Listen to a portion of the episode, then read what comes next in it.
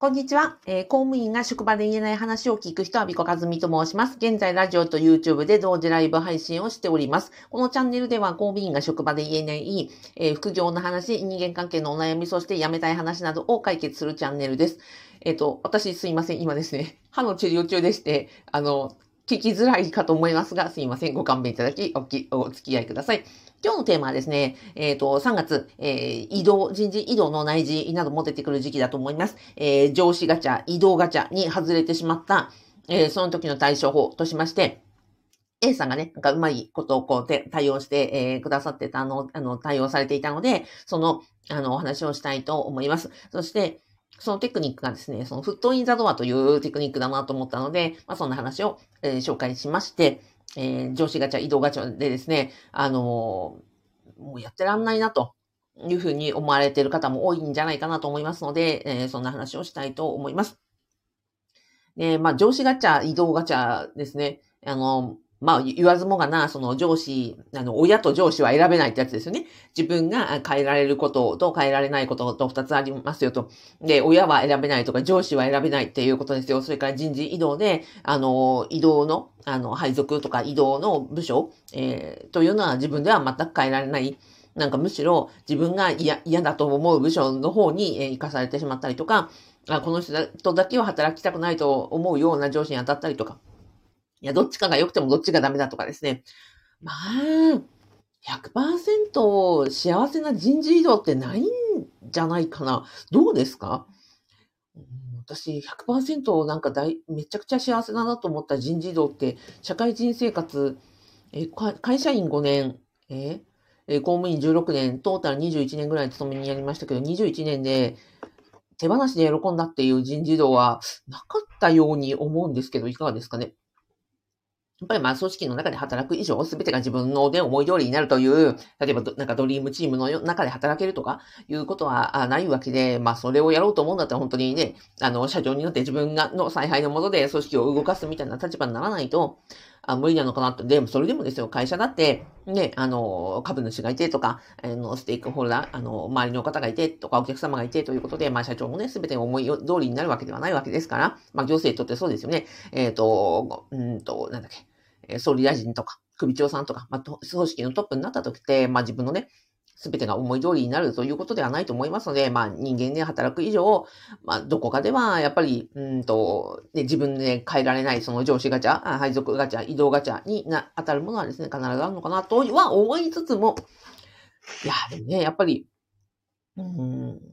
そうですよね。落落胆うん、がっかりなんだこれと、あの、やってらんないよというふうに思われる時期かなというふうに思います。で、そこをね、なんとかなんとかこう自分の中でですよ、あの、悪いところを見ないように、そしてよ良いところをなるべく見て、いや、でもね、給料はもらえるしとか、いや、こんなね、世の中で厳しい人はたくさんいるわけだから、まあ仕事があるだけでありがたいとか、まあ上司は悪いけれども、周りが助かっているとか、まあこの部署であればね、なんか将来、自分のプラスになるんじゃないかみたいな感じで自分に、ね、辛いところよりも、そのいいところを、な、なんとか目にね、あの、こう、なんとかこう、そちらにフォーカスをして、まあ、日々ね、あの、なんとかこう、モチベーションを保っている、おられるんじゃないかなというふうに想像いたします。でも、まあ、それでもね、もう、もうや、あの、度重なる、あの、やってられないようが積み重なった時に、いや、もうやめてやりたいというふうに思われるというところで、まあ、今回ですね、A さんのあのお話をご紹介したいと思います。A さんはやっぱりね、今までその上司ガチャ、移動ガチャも、まあいろいろあって、で、ゆくゆくはもうこのままね、公務員でいることを、うんと、をやめて、まあゆくゆくそのやめていきたいと、その準備のために在職中に、まあ、あの、あれです、私のその、えっ、と、副業不動産ゼミであったりとか、あとはその私ね、昔のコーチングを教えてる立場でしたので、あの、コーチングで、うん稼いでいきたいというところで、私のね、あの、定期的に個人を受けながら、今その将来に向けての積み上げをされているところです。で、A さんがね、この間、あの、おっしゃってたんですよ。まあ、不動産の勉強もコツコツやっていると。で、そちらの方も、えっ、と、計画を立てながら、日々ね、仕事をの、と両立して準備を進めていると。んで、もう一つは、そのコーチングで稼げるようになりたいと。ダブルで、その、辞めてから不動産の収入をして、えーコーチング、好きなことで稼げる方の収入をダブルで、えー積み上げていって、それで、え退職できるようにしたいということで、本当にね、あの、コツコツ準備をされています。で、この A さんが、あの、まあ、不動産の方はね、自分でその物件を、あの、探したりとか、貯金をしたりとかっていうので、まあ、着実にね、あの、進まれてますと。で、もう一つはそのコーチングの方ですよ。コーチングというのは、不動産と違って集客が必要なわけなんですよね。集客、あの、不動産というのは、要は、自分がお金を貯めて、物件を買って、で、そこに入居者、さんを、あの、募集して、家賃収入が入るということなので、ある意味自分がこうコントロールできる領域が非常に多い。だけどコーチングとかその集客が必要なビジネスというのは何が大変かというと、お客様を探す行為というところがね、あの、非常にネックになりますので、で、例えば今日申し込んでいただいても、ね、来年申し込むかわからん、申し込みがあるかわからない、その波があるというのが非常に難しいわけなんですよね。で、まあ、そのコーチングの、うん、稼ぐ準備をするために、えー、コーチングの練習で募集をしていますと。で、募集をするときに、なかなかうまく、あの、募集ができなくて、そのボランティアでやっている、えっ、ー、と、経験値を積み上げようという、私がよく言うね、8本ノックやろうと思うんだけれども、なかなかその、えー、募集しても人が集まらないんだけど、だからその練習も積み上がらず、えー、実力も上がらず、こちらの方がね、ちょっと困っているっていうお話だったんですね。あ、なるほどと。で、よくよく聞いたらどうして集まらないのか聞いたら、仕事で、あの、本業ですね、公務員の職場で、えっ、ー、と、休日出勤が、まあ、結構頻繁にあるような、まあ、非常に多忙な職場なんだと。だから、あの、その、コーチング、将来やりたいこと、稼ぎたいことの準備をするときに、お相手がいることなので、この日はもしかしたら、このね、土日、休みの日なんだけれども、この日に募集したら、えっ、ー、と、もしかしたら休日出勤が入ってしまうかもしれないと思って、なかなか募集の、その、を前もってできないんですと。で、休日出勤がないと分かるのは結構直前なので、もう数日前になって、えー、コーチングしませんかというふうに募集すると、で、やっぱりその、いや、もうその日は予定が入っていてっていうので、なかなかこう、うまく、成立できず、結果的にそのコーチングのね、けあの経験値を積む準備もできず、えー、で、なおかつ自分のその企業準備も進まず、自分としてはなかなかうまく進まない感じで、えっ、ー、と、ストレスが溜まったりとか、なんですかね。えっ、ー、と、そうそう、行き詰まる？みたいなことをおっしゃってたんですよ。なるほどと。あ、では、こうしたらどうですかっていうふうに私申し上げてね。それは、その、コーチングで募集するときに、一言、あの、私はって、その、えっ、ー、と、休日出勤があるかもしれないので、一度お約束をさせていただいて、もし休日出勤が入ったら、えっ、ー、と、すみませんが、日程変更させていただきますと、それで良ければ、ぜひお申し込みくださいって、で、お互い様にしましょうと。で、いうふうに言ったらどうですかと、一言その募集をするときに、今後その仕事があるかもしれないから、日程変更があり得りますよという、その一言、お互い様で、そういうふうなルールにしましょうということで、募集をかけたら、それをすればどうですかって言ったら、ああ、それだったら全然いいですと。別に、あのね、2ヶ月先だろうが3ヶ月先だろうが先々まで、自分さえこの開け、この時間を開けるというふうなのが決まれば、全然募集かけられますと。で、それ、じゃあそうやって募集したらどうなりそうですかって言ったら、あ、それだったらもうね、あの、応募してくださる方も、で、先々の方が、明日は無理だけど、来週なら、来週なら無理だけど、3週間後なら、で、3週間後は無理だけど、えー、来月、えー、再月ならだ空いてるっていうことは、じゃないですか、私たちの予定ってね。直近はカツカツだけれども、未来になればなるほど空いてるわけなので、そしたら、中長期的に、例えば3ヶ月分ぐらいボンと一緒に募集をしたら、そこで、ね、日程変更あり、可能性ありと、お互いその時は、あの、リスケしましょうというふうにルールを決めて募集すればですよ。先々で募集できるし、そしたらもお申し込みしてくださる方も、あ、私も、ね、あの、日程変更あり、えー、何かもしかしたら予定があるかもしれないけれども、でもこれでいいんだったら申し込みたいっていうことで、申し込みの率も上がりますよね、と。いうことで、えっ、ー、と、あ、じゃあそうしますということに、え、なりました。で、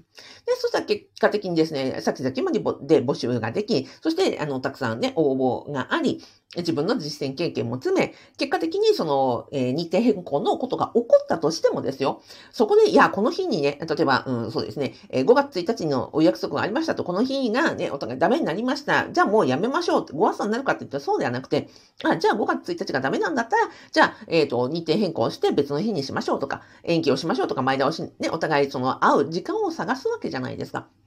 なので、えー、そういうふうにうまくいきますよね、と。で、結果的にそこでコーチングの練習が積み上がっていけば、また次練習しましょう。また次やりましょうということで、えー、募集そのものもうまくなっていくし、で、えっ、ー、と、一回ね、あの練習ができたお相手、モニターさんに対しては、またもう一回ご提供することによって、2回、3回、4回というふうに、まさに、えっ、ー、と、起業した時の見込み顧客になっていただけるような信頼関係構築ができるよねと。まさにこれが100本の子だよねということで、あ、なるほどっていうふうに、あの、おっしゃって、で、うまくいくようにね、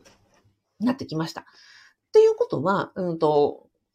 これは、あの、さっき、あの、冒頭で申し上げました、フットインザロアというテクニックで、これは、あの、訪問販売とか、あの、宗教の勧誘とかでよくある、ちょびっと、最初にちょびっと、あの、軽いイエスをいただくと、その後もイエスが続きやすいっていう法則なんですね。よくそうですね、あの、家にお家に勧誘が来て、なんか営業の勧誘が来るじゃないですか。で、ピンポン押されて、あの、なんとかかんとかですと、で、ちょっと、あの、お話聞いていただけませんかって言って、あなたがもし興味ないとしたら結構ですって言いますよね。じゃあ、その時大体、あの、こんな風に言われると思うんです。あ、だったら資料だけでもポストに入れさせていただけませんか？って言ったらどうなります？あ、じゃあ話は聞きたくないけど、資料だったらまあどうぞみたいな。別に興味ないから見ないけど、えっ、ー、と、入れるぐらいだったらいいですよみたいにして思うことってありますよね。これが実はフットインザドアというテクニックで、その営業とかお誘いするとか、あの、時の、まあ、心理なんですよね。人間は大きなことを言われて、お話聞かせてください、時間くださいって言われたら結構ハードルが高いけれども、でもポストに入れさせてくださいだったら、ちょびっとなので、あそれだったら別に興味ないけど入れるぐらいだったらいいよ、みたいにして言うわけですよ。小さなイエスを引き出すと、また今後イエスをもっと引き出しやすいというテクニックになるんですよね。で、今回その A さんがされたのは、あの、その最初のイエスのハードルをめちゃくちゃ低くされたわけですよ。今後、ね、日程変更があるかもしれないけど、それでもよかったら、あの、どうぞお申し込みくださいってなったら、申し込む側のハードルも下がったわけなんですよね。で、それによって、えっ、ー、と、まあ、制約というか、えっ、ー、と、何ですか、うん、お相手ができることになり、自分の実績も積むことになり、相手のためにもなり、で、その、えっ、ー、と、一連の流れこそがまさに企業準備になっている。お客様の、えーと、心理とか状況を考え、なるべくハードルを低くして募集するということ自体も経験値になっていくということなんです。で、もっと大事なのは、実は、その上司ガチャの話につながっていきますけども、ここで約束をしていたら、そもそもね、あの、本業の方で休日出勤があるかもしれないっていうことだったわけじゃないですか。じゃあ、そのお約束が入っている将来のための企業準備のためのお約束が入っている時間に、例えば職場の上司から、いや、あの、A さんと、えっ、ー、と、何かね、あの、この日、休日出勤してくれないかっていうふうに頼まれたとしたらどう答えますか？いや、わかりましたと、あの、この予定があるので、この予定の時間じゃなくて、例えば予定は5時からだから、えー、午前中だったら出勤できますとか、3時までだったら大丈夫ですとか、っていうふうに、自分の将来のための時間を先に取っておいて、その合間に本業の方のスケジュールを入れるとかですよ。もしくは、いや、予定があるんですけれども、じゃあこちらをキャンセルして、うんと、仕事の方、出勤しますねというふうにあの言うかもしれません。でもその時は、上司は、あ、申し訳なかったね、悪いねと、そんなにね、プライベートの予定を、あの、解散しちゃっても悪いねってことは、まあ、そこでまた貸しができるわけじゃないですか。要は、こういう最初に約束を入れておくことによって、自分の将来のための、えっ、ー、と、約束を入れておくことによって、そちらを先に、えっ、ー、と、優先して、で、その残った時間で、えー、仕事をなんとかやりくりしようっていうマインドに切り替わっていくわけなんですよね。わかりますかね？だからもしこれが全くね、さっき、あの、元々の、えっ、ー、と、休日出勤があるかもしれないから何も約束をしない、えっ、ー、と、募集をしないということであれば、すべてね、あの、休みの日は自分の、あの、職場のために開けとかなくちゃいけない状態になるわけじゃないですか。でも、そこで仮にでも、うんと、将来自分のための、時間を入れておくことによって、その残った時間でなんとかしあの仕事を回そうとする。ということは、その、えっ、ー、と、将来、えー、上司ガチャ、移動ガチャに、えー、どうやったら対応できるかってそっちなんですよね。だから少しでも自分の将来のための時間とか約束とかを入れておくことによって、残った時間で、えー、仕事をやりくりするようになり、そのマネジメント力とか、その発想転換力とかが結果的に、えっ、ー、と、どんな上司になったとしてもですよどんな移動になったとしても、例えば何か発想を転換して、あ、こうすればうまくいくかもしれないとか、えっ、ー、と、自分のこの、このことは将来につながるかもしれない。要は発想と行動の転換力につながっていくっていうことなんですよね。なので、あ、この A さんはきっと、うんと、この、今後、また移動ガチャ、えー、上司ガチャで、あんまりこう自分のね、えっ、ー、と、望み通りにならなかったとしても、今回そのリスケするというい、あの、一つの文言を入れたことによって、時間の使い方、発想の仕方、それから行動パターンが変わっていくので、あ、またこれ加速して、あの、自分のえやりたい仕事を自分の望む人生に向けて、あ、また加速するなと思って、すごくなんか、あの、頼もしく見えたところでしたし、えー、なんか、ますますこう、やる気になられたというところがありました。なので、えっ、ー、と、上司ガチャ、移動ガチャで、あの、苦しんでおられる方、今の A さんみたいに、うんと、その、職場のために全てを捧げる土日もその休日出勤のためとか残業のためとかで開けてしまうのではなくて、よくその先取り貯金みたいなのありますよね。もらったお金の先に、えの、残った時間で、え貯金するんじゃなくて、残ったお金で貯金するんじゃなくて、先に貯金したい場合は先取りしておくと。それが自分の将来のための時間を先に先取りしておいて、その残った時間で、えー、仕事の方をやりくりするということで、自分の将来のための、えっ、ー、と、時間、行動もちゃんと確保できておき、その残ったところでサボるとかそういう意味ではなくて、その中でやりくりしようというマインドになり、どちらもうまくことに、いくことによって、自分自身が、あの、よりより、あの、幸せな人生への、あの、道になっていくなというふうに、A さんの行動から思ったところでした。何か参考になれば幸いです。はい。ではでは、今申し上げました、あの、で、えー、こんなところでやってられないよと思った皆さんがですね、あの、在職中にやっぱりできる副業として不動産を学びながら、そうして、えっ、ー、と、同じ、えー、今後は好きなことで稼いでいきたいというこのダブル両輪の、えー、準備の時間、そして、えー、オンラインスクール、コミュニティを運営しておりまして、これをアビコカデミの副業不動産ゼミとあいうものをやっております。もしご興味いただきましたら、私自身も、えー、公務員在職中に、もう本当にあの10年間副業をやりまして、で、今起業して、あの、公務員、えー、時代よりもですね、幸せに、あの、稼げる人生を送ってますので、その辺のノウハウ、そして私が失敗したことなどをですね、すべて詰め込んだ、えー、無料動画セミナーをプレゼントしておりますので、動画の概要欄、そしてラジオの説明欄から、えー、アクセスしていただけると嬉しいです。はい。ではでは、えっ、ー、と、ラジオでコメントいただきました。やすさんありがとうございます。まりかさんありがとうございます。まーさんありがとうございます。えー、ゆかさんありがとうございます。えー、木下かすこさんありがとうございます。ゆかさん、えっ、ー、と、確かにこちらの現状を伝えさせてもらうのいいですね。あ、いいですか？あ、そうそうそう、そうね、そうです。だってさ、今時ね、その A さんのみならず、誰だってね、いつ病気になるかわかんないし、いつそのなんだろう、震災とかね、災害に遭うかわかんないし、いつ体調崩すかわかんないなんて、そんなのみんな同じなんですよ。だから、あのちゃんと100%そのためにね、確保できる時間なんて絶対来ないんで。だから、不安定でも、あの、不確定でも、でもそこに、フットインザドアですよ。ちょびっとでもそこに、えー、約束を入れておく、あの、